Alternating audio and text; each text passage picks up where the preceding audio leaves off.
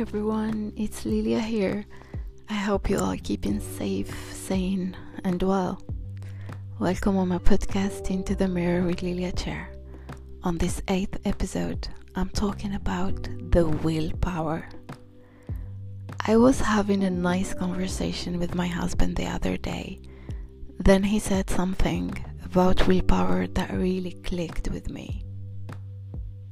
Nabil is definitely one of the most determined, clear minded person I know. He told me that for him, willpower is such an essence in life, and when you have it, you are unstoppable. No matter how hard your challenge is, no matter how far your goals are.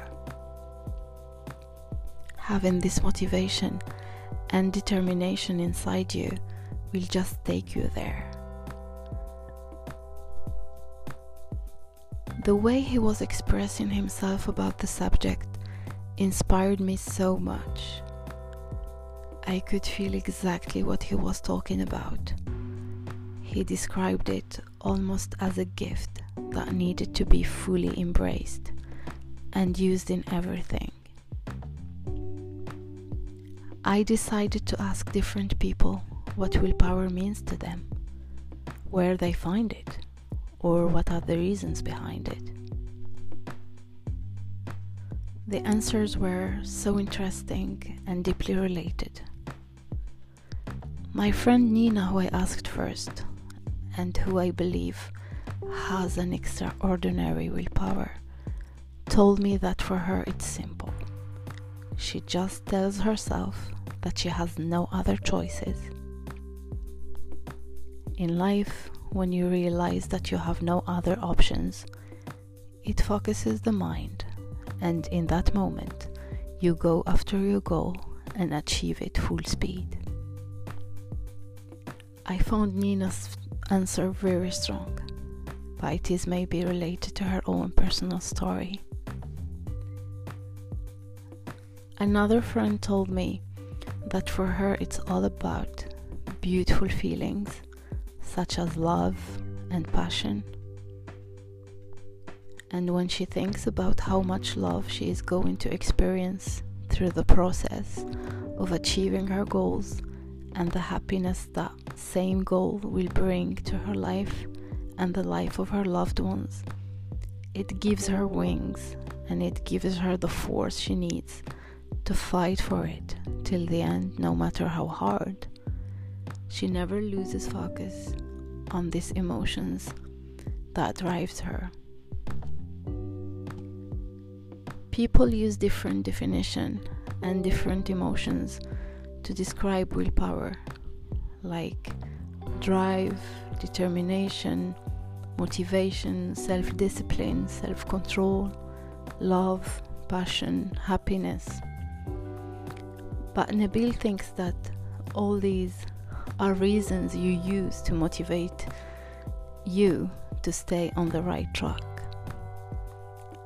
However, willpower is saying yes to the things you know will lead you closer to your goals. It is the ability to do what you need to do, even if you don't feel like it, or a part of you doesn't want to follow through. In other words, willpower alone is self belief in yourself and your abilities.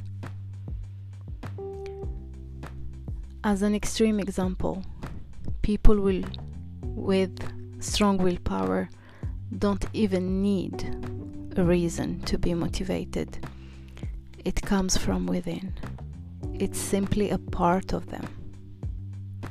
I know that not everyone has that strong self belief and willpower.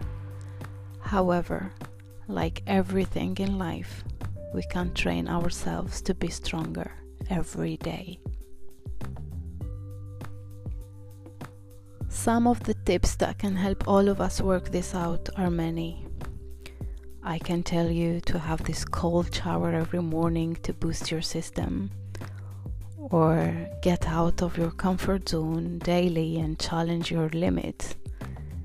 But we are all different, and each of us function in a certain way.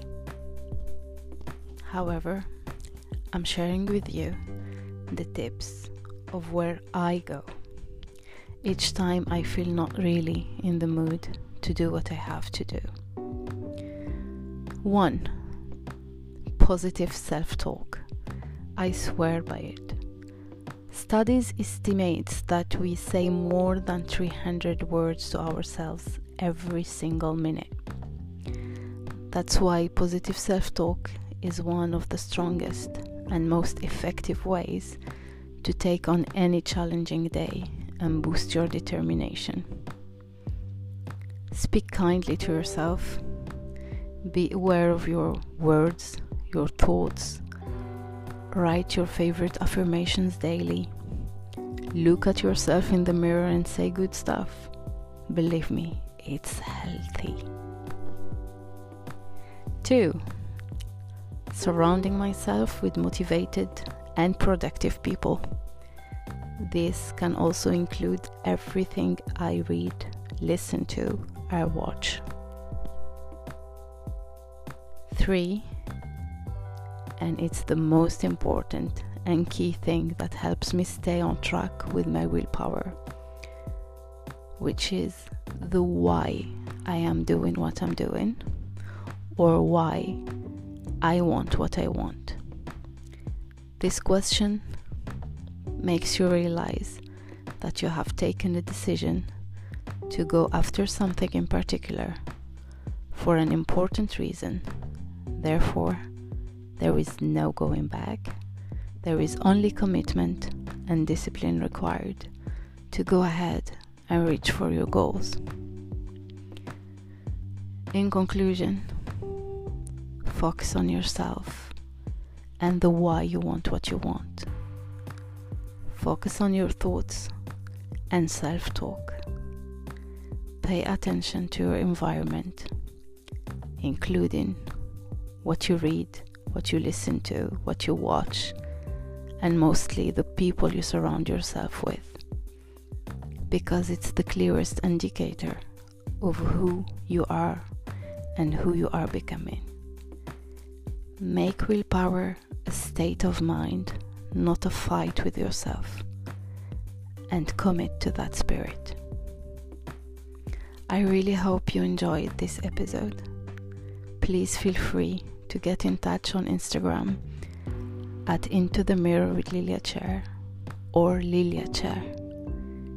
Let me know your thoughts, share with me your tips, or share with me any feedback. Till next time, keep safe. Lilia.